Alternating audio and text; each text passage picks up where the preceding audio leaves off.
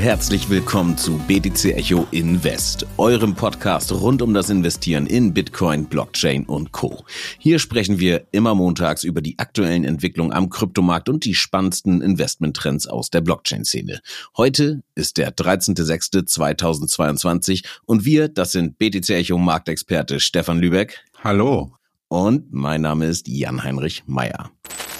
Seit Anfang des Jahres kennt der Kryptomarkt eigentlich nur noch eine Richtung und die ist abwärts. Anleger haben ihr Geld verloren, wir haben ambitionierte Projekte scheitern sehen und die Stimmung an den Märkten scheint auch in dieser Woche alles andere als rosig.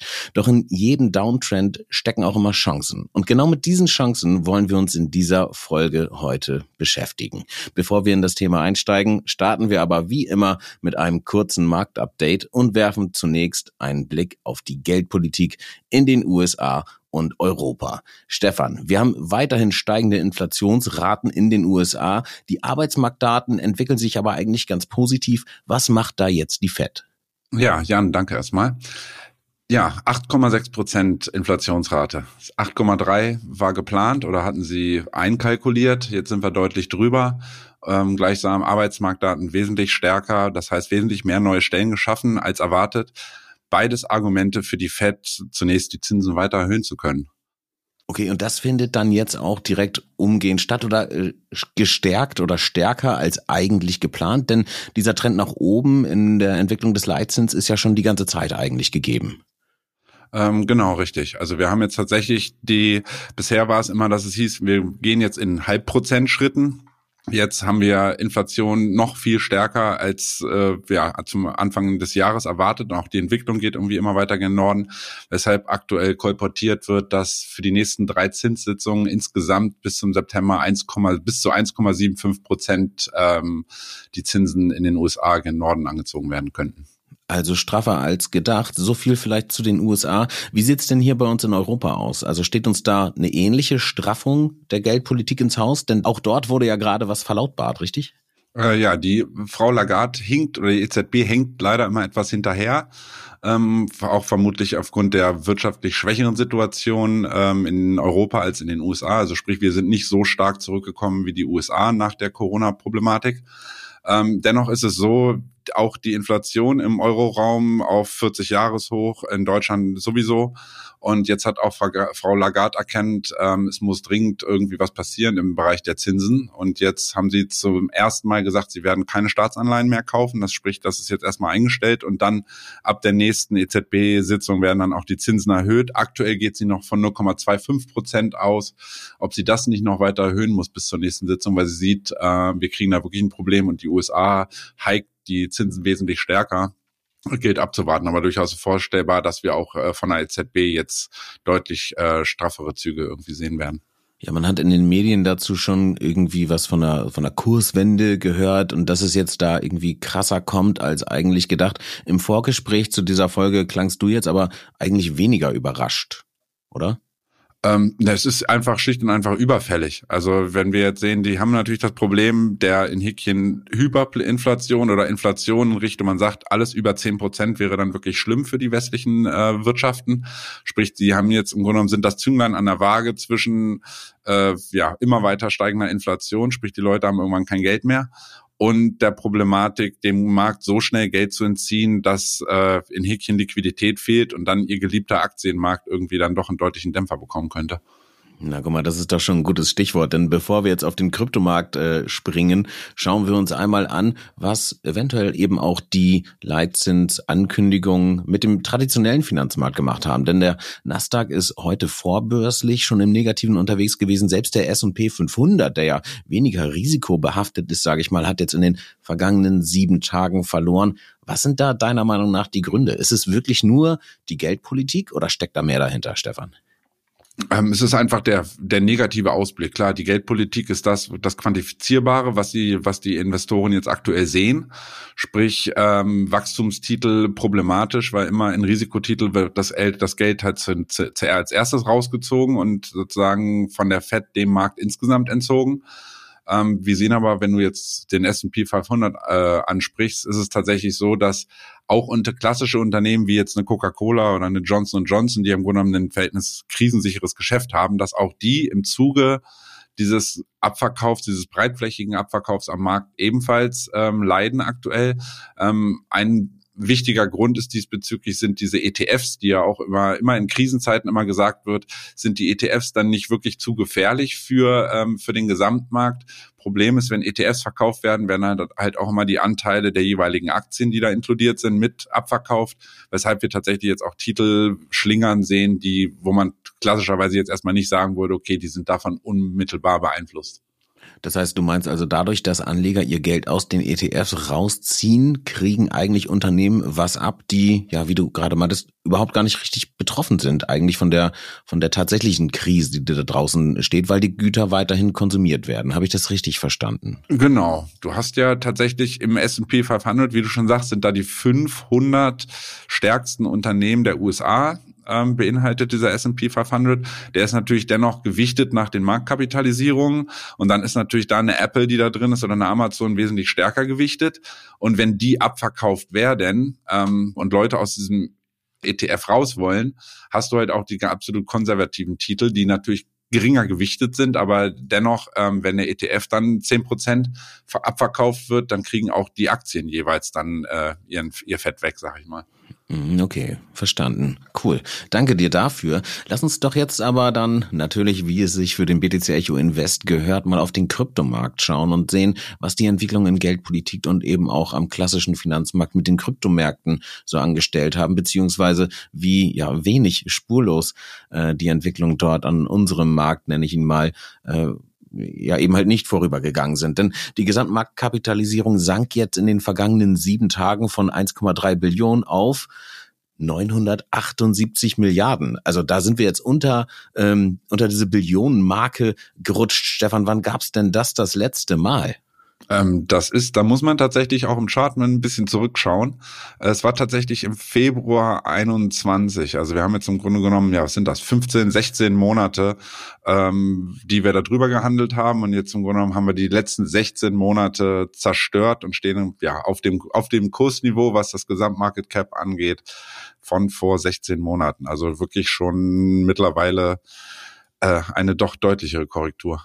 Ja, ähnlich tragisch ist es ja eigentlich bei Bitcoin. Ne? Das ist ja, also ist, ist das noch eine Korrektur oder ist das schon ein Bärenmarkt? Ne? Also Bitcoin ist eben auch gefallen in den äh, vergangenen sieben Tagen um, ich glaube, irgendwas bei 7.000 äh, Dollar auf 24.100 Dollar. Das ist weit weg von dem, was wir als All-Time-High gesehen haben. Das Einzige, was nicht gefallen ist, ist, glaube ich, die Bitcoin-Dominanz. Die ist tatsächlich angestiegen auf naja, 47,4. Ich bin gespannt, ob wir da noch die 50 Prozent sehen werden. Und Stefan, was ich mich heute Morgen gefragt habe mit Blick auf meine Portfolio-App, ob es eventuell Sinn machen könnte, in diesem Downtrend oder, wie gesagt, vielleicht sogar schon Bärenmarkt, mein Portfolio umzuschichten. Also vielleicht von Bitcoin, der ja im Vergleich weniger verloren hat, in Projekte zu investieren, die vielleicht sogar noch stärker verloren haben. Oder hältst du das jetzt für eine völlig dämliche Idee?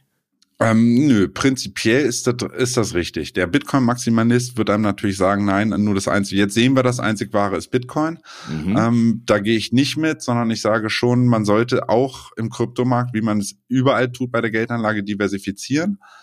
Ähm, wo du jetzt sagst, so einfach jetzt aus Bitcoin raus in ein anderes Projekt, so also ich würde jetzt vielleicht nicht anfangen, unmittelbar zu denken, okay, jetzt fallen wir gerade, jetzt, jetzt schichte ich das alles um, ähm, dennoch gilt es, äh, das hatte ich auch in der letzten Folge gesagt, gerade was die großen Ökosysteme angeht, jetzt im Grunde genommen einfach mal zu schauen, wie stark sind die Projekte, mit denen ich mich auseinandergesetzt habe, die ich auch, mhm. wo ich Research betrieben habe, wo ich sage, mhm. okay, da sehe ich für die Zukunft Potenzial und auch sagen vielleicht eine echt eine Echtweltanbindung ein Stück weit kommen. Mhm. Dass ich mir diese Projekte genauer angucke, dann auch mal den Chart zur Hand nehme, gucke, wo sind markante Unterstützungsniveaus und wie weit sind wir bei dem jeweiligen Projekt, für das ich mich interessiere, vom Allzeithoch zurückgekommen. Es gibt diese Regel am Kryptomarkt, alles was 95 Prozent vom Allzeithoch gefallen ist, ist potenziell erstmal einen genaueren Blick wert. Und wenn ich dann sehe, dass äh, ja das Projekt, für das ich mich interessiere, gleichsam auch langsam in, in Bereiche kommt, sozusagen in, in massive Unterstützung, die wir aus der Vergangenheit hatten, ähm, macht es sicherlich Sinn, ähm, diese Bereiche dann zumindest mal genauer im Blick zu haben und zu gucken, kriegen wir dort eine Stabilisierung? Passiert da überhaupt was? Also sprich, gibt es noch Bullen, die das gleiche denken wie ich und dort dann eventuell kaufen würden? Oder wäre ich dann Häkchen der, der erste Dumme, der dann reinkauft und es fällt einfach durch? Also sprich, Ähm, ja, schon gucken auf andere Projekte, um sich die, zu diversifizieren, jetzt aber nicht blind reinspringen, nur weil es heißt, die sind so weit gefallen, deswegen müssen sie jetzt drehen. Also es ist okay. so ein bisschen eine Krux, aber es macht durchaus Sinn, Projekte, die wirklich stark ausgebombt sind, will ich das mal so sagen, ähm, ein Stück weit da zumindest partiell auch mal Geld rein zu investieren, um einfach auf die Gegenbewegung zu setzen. Aber wie immer natürlich, ähm, ja, mit, mit sinnvollem Research. Ne? Also nur weil irgendwas 95 Prozent gefallen ist, bedeutet das nicht, dass es dann auch direkt wieder nach oben geht. An dieser Stelle sei wie immer kurz erwähnt, dass es sich bei diesem Podcast natürlich nicht um Anlageberatung handelt, sondern lediglich um Beobachtung am Markt. Ihr entscheidet also selbst, ob und wenn ja, dann in welche Projekte ihr zu welchem Zeitpunkt investiert oder eben nicht. Einen kleinen Rat können wir euch aber natürlich geben, und das haben wir ja gerade auch schon gemacht, macht immer einen umfassenden und ausgewogenen Research. Gut, Stefan, da dann erstmal vielen lieben Dank für deine Einschätzung. Ich würde sagen, lass uns ja mit dem Elefanten im Raum weitermachen, nämlich welche Chancen dieser Downtrend jetzt birgt, in dem wir uns befinden. Denn wie wir gerade recht umfassend besprochen haben, geht der Markt in sämtlichen Bereichen nach unten und ja, jeder Crash birgt ja immer diese Chancen. Und ähm, ja, wie zu Beginn gesagt, soll das eigentlich unser Hauptthema sein. Bevor wir diese Chancen aber identifizieren können, gilt es, glaube ich, erstmal wirklich zu verstehen, was da gerade abgeht und warum es eigentlich so nach unten läuft. Ne, am Beispiel von Terra haben wir gesehen, so ein Blockchain-Projekt kann mehr oder weniger von einem Tag auf den anderen irgendwie implodieren. Was da genau vorgefallen ist, haben wir in der Vergangenheit bereits besprochen und umfassend erklärt. Und gerade heute scheint nun ein Unpacking beim USDD stattzufinden, also dem Stablecoin im Tron-Netzwerk. Und Justin Sun hatte sich da eigentlich so ein bisschen angeschickt, die Lücke zu schließen. Also bevor wir da vielleicht auf weitere Faktoren oder Bedrohungsvektoren eingehen, die im Markt aktuell stattfinden, erwartet Tron jetzt dasselbe Schicksal wie Terra? Ja, die Zukunft wird zeigen. Vermutlich sicher ist nichts. Ähm, dennoch gebe ich dir recht, äh, oder wir hatten das auch, glaube ich, in, vor zwei Wochen in dem Podcast schon mal angesprochen. Aufgrund der Parallelität vom USDD gegenüber dem Terra-USD, also sprich dieses, dass die, die Minting und das Burning im Grunde genommen immer ausgleichen sollen und dass so der Stablecoin stabil gehalten werden soll haben wir halt eine große Parallele gegenüber dem äh, Terra-Fiasko, nenne ich das mal. Jetzt ist es so, Justin Sun hat selber gesagt, äh, sie werden im Grunde genommen das Backing immer so weit erhöhen, dass äh, die Anleger sich keine Sicherheit, äh, keine Angst machen müssen um die Sicherheit von Tron beziehungsweise USDD. Äh, das hat er auch heute Morgen äh, gebetsmühlenartig nochmal wiederholt und hat jetzt gesagt, dass sie nochmal zwei äh, Milliarden US-Dollar reinschieben werden in das Backing von ähm, Tron beziehungsweise dem USDD, um, um Grunde genommen ja diese diese diese Problematik, diese oder das Damoklesschwert, was jetzt im Raum schwingt, ähm, optimalerweise irgendwie entschärfen zu können. Ähm, nichtsdestotrotz, wie du schon meinst, du guckst äh, auf USDD heute Morgen, wir standen zwischenzeitlich bei 95 Cent, sprich das Unpegging geht schon los. Ähm, man muss tatsächlich schauen, reicht das Geld, was Justin Sun als Sicherheit für sein, für sein Projekt im Grunde genommen hinterlegt hat, reicht das aus, um die, ja, die Shorter oder um die Institutionen, die da im Hintergrund stehen und diese Stablecoins, die algorithmischen gerade in Häkchen prüfen. Ähm, ja, wer, wer, will, wer, wer wird den Kampf am Ende gewinnen? Das ist momentan schwer zu sagen. Man hat bei Terra gesehen, wie schnell das dann gehen kann. Äh, ich will nicht so weit gehen, dass wir jetzt das Ende von USDD heute eingeleitet haben, aber man sieht schon auch mit Blick auf den gesamten Markt, dass der ganze DeFi-Sektor aktuell wirklich Probleme bekommt. Ja, DeFi, gutes Stichwort. Und du sprachst in der Vorbereitung dieser Folge von einem weiteren wichtigen Faktor, der eben ja für diese vehementen Kursverluste da draußen sorgt, nämlich von so einer Art Bankrun im DeFi-Bereich. Vielleicht kannst du das nochmal so ein bisschen genauer erläutern. So Landing-Plattformen wie Celsius und Nexus ja, scheinen derzeit ja also irgendwie natürlich mechanisch anders, aber ähnlich halt auch wie Tron, ähm, enorme Schwierigkeiten, in dem Fall dann jetzt mit Liquidity Management zu haben. Das schlägt ja irgendwie alles so ein bisschen in die gleiche Kerbe und äh, verstärkt so diesen diesen Angriff auf den Gesamtspace, habe ich den Eindruck. Also es ist wie so eine, äh, wie so Dominosteine, die hintereinander jetzt wegklappen, oder? Äh, korrekt. Also die, das Vertrauen. Es geht ja im Endeffekt immer alles um Vertrauen. Ähm, was meinen wir mit Bankrun? Es ist ja so, ihr wisst es ja selber, damals auch als vor ein paar Jahren, als es hieß, jetzt sollten mal alle Deutschen zur Bank gehen und ihr Geld abheben, damit wir das System sozusagen zum Crashen bekommen. Fakt ist, ist, dass halt nur ein gewisser Prozentsatz Liquidität vorgehalten wird, weil man immer davon ausgeht, dass nicht alle Leute gleichzeitig ihr Geld rausziehen wollen. Ähm, nun hat es Terra Luna zerlegt, damit auch das Anchor-Protokoll, einer der größten Liquidity-Pools für ähm, Staking und Lending. Ähm, ja, und als nächstes ging es, geht's jetzt vermeintlich auf die zentralen Protokolle, in diesem Fall Celsius und Nexo, die zwar kein Staking machen, aber man dort ähm, sein Geld verleihen kann und dort Zinsen drauf bekommt und auch in der Vergangenheit sehr hohe Zinssätze bekommen hat. Ja, nun ist es so, dass in den letzten Tagen irgendwie es ging los, dass die ersten Leute angefangen haben, auf Celsius vermehrt ihre, ihr Geld aus dem Liquidity Pool rauszuziehen. Und ähm, ja, die Hintermänner von Celsius, also das Celsius-Team, hat jetzt zunehmend Probleme bekommen, ja, diese, das Geld überhaupt noch auszahlen zu können. Sprich, die Liquidität des Pools ist am Ende. Ähm, ja, das führt im Endeffekt dazu, dass heute Morgen oder heute Nacht äh, auf einmal bekannt gegeben wurde, dass alles ausgesetzt ist, also im Grunde genommen das Celsius Network erstmal auf Eis liegt und sämtliche Abhebungen nicht mehr möglich sind. Und jetzt kam tatsächlich ins, vor zwei Stunden auch noch dazu, dass Nexus ähm, ja, sich äh, bereit erklärt, äh, Teile äh, von Celsius in Häkchen zu übernehmen. Sprich, das ist ein frühe, frühes Stadium der Leichenfledderei und also meiner Meinung nach ist Celsius jetzt am Ende. Ich muss da nochmal kurz auf einen Tweet anspielen, den du mir vor der Folge ähm, zugespielt hast, vom 14. November 2019. Da wurde nämlich über den Twitter-Account vom Celsius Network gepostet, If you don't have free and unlimited access to your own funds, Are they really your funds? Hashtag unbank yourself with Celsius and join the next generation of financial services, bla bla bla bla.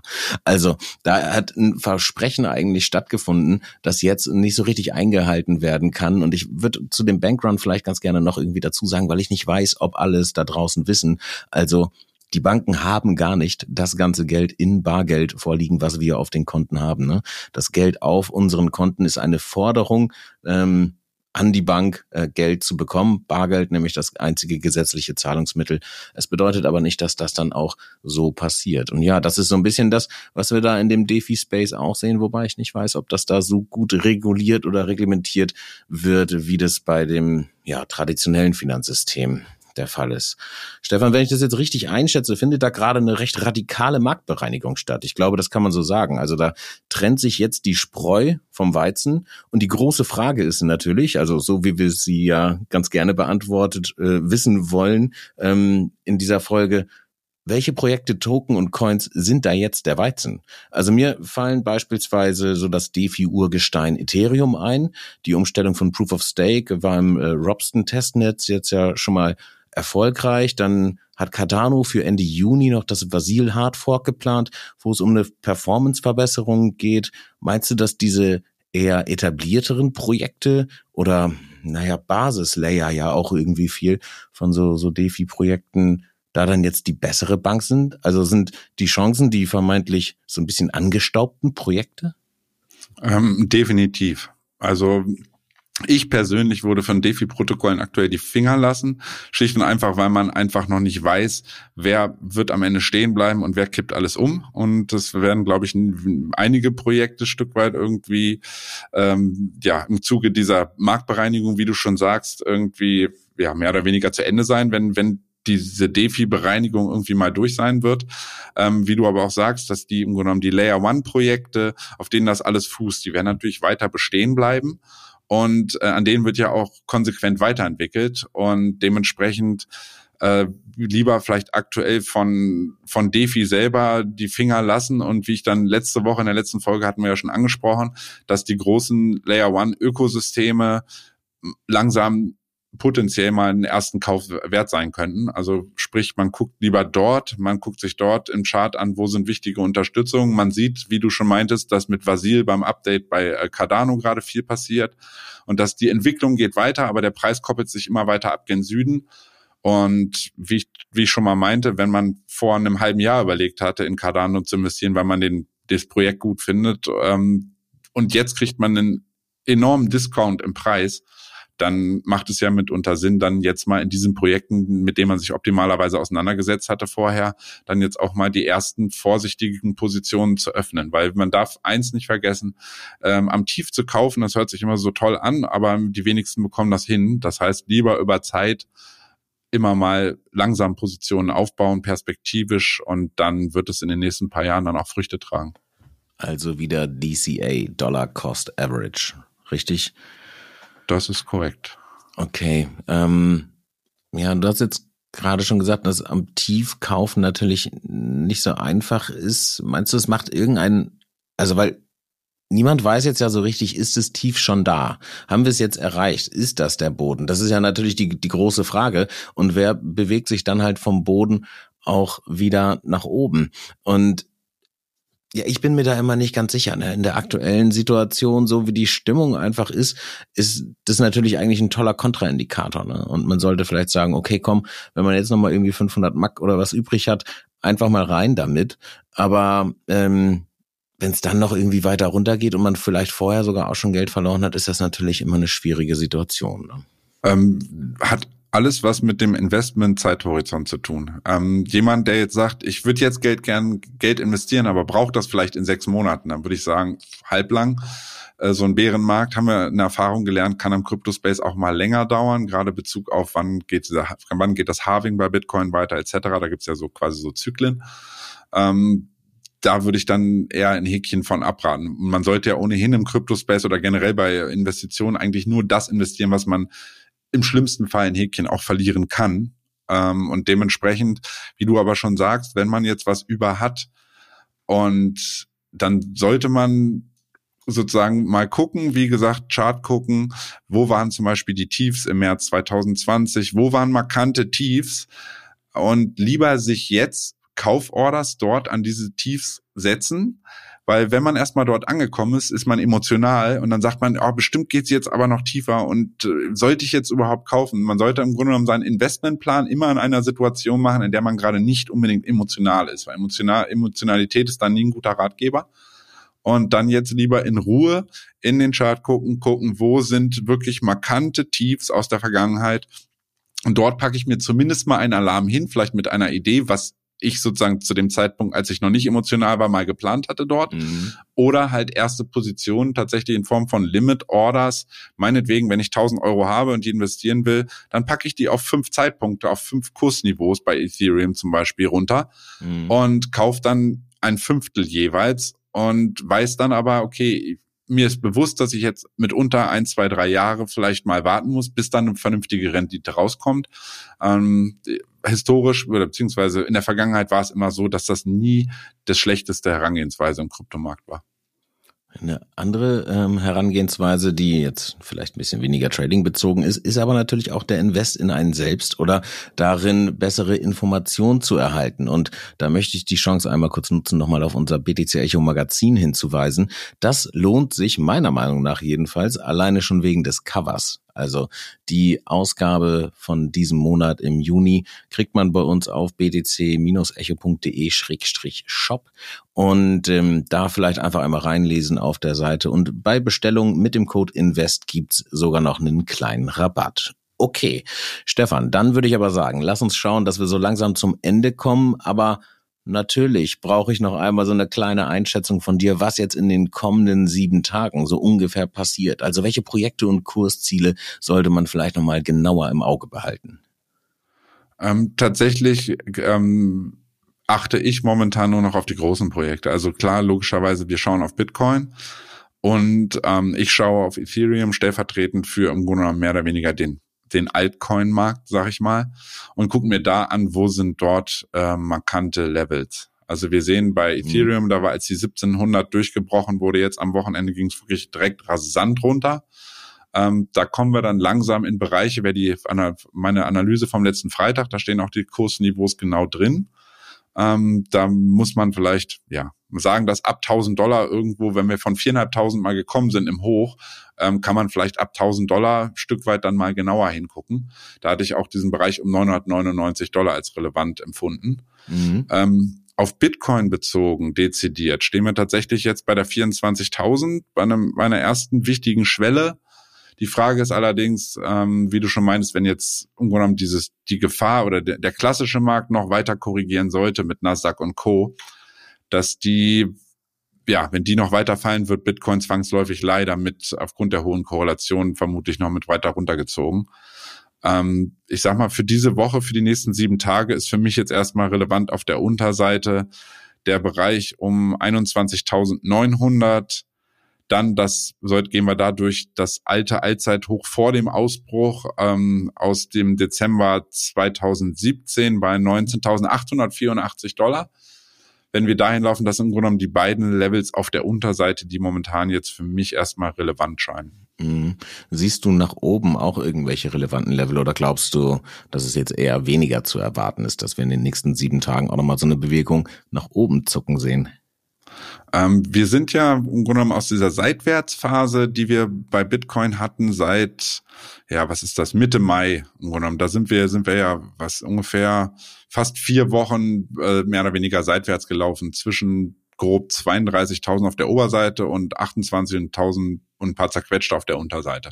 Sprich, wir sind dort nach unten rausgefallen. Das heißt, dieser Bereich um 28.000, 28.600 ist jetzt massiver Widerstand. Mhm. Das okay. ist im Grunde genommen das erste Level, was ähm, die Bullen angreifen müssen und zurückerobern müssen. Solange sie dieses Level nicht nicht angreifen und wirklich auch per Tagesschluss dort wieder reinkommen in diese seitwärts äh, diesen Seitwärtskanal, ähm, sehe ich da nach oben kein weiteres Potenzial. Und nach oben wirklich aufhellen tut sich der Chart dann wirklich erst, wenn wir dieses ähm, Verlaufshoch vom 31. Mai bei rund 32.400 rausnehmen. Also wirklich ein höheres Hoch dort generieren. Okay, cool. Stefan, vielen lieben Dank für diese ja nochmal so ein bisschen technischere Analyse zum Abschluss. Und da auch nochmal der Hinweis, ähm, Stefan veröffentlicht regelmäßig, ich weiß gar nicht, wie oft veröffentlichst du Analysen bei uns auf der Seite, also auch in einem kurzen, knackigen Ticker-Format, immer mal zu einzelnen Coins. Das lohnt sich auf jeden Fall da reinzuschauen. Stefan, wie findet man die am besten? Ähm, tatsächlich kommen jetzt täglich so eine Analysen, also ja. Montag bis Freitag. Und man kann tatsächlich am leichtesten wahlweise unter Kursanalyse oder optimalerweise, das können wir vielleicht sonst auch mal einen Link reinpacken, ähm, gibt es eine Übersichtsseite, wenn man mich selber sucht auf der Seite, dann hat man danach im Grunde genommen alle Artikel, die ich jemals verfasst habe. Und so verpasst man keinen, wenn der mal statt ähm, Kursanalyse auf einmal unter Bitcoin fällt, weil es eine Bitcoin-Analyse ist. Und so ist man auf der sicheren Seite, dass man jede Analyse findet. Alternativ bei uns natürlich im Telegram News Channel oder auch im Telegram Community Community Channel. Alles klar. Links packen wir euch in die Show Notes dazu. Und ich würde sagen, Stefan, dann vielen lieben Dank dir fürs Gespräch. Wir ähm, hören uns, also ihr da draußen und wir zwei hier, ähm, hören uns spätestens in sieben Tagen wieder am äh, dann kommenden Montag. Stefan, vielen Dank nochmal. Grüße nach Berlin und bis nächste Woche. Jo, eine schöne Woche euch.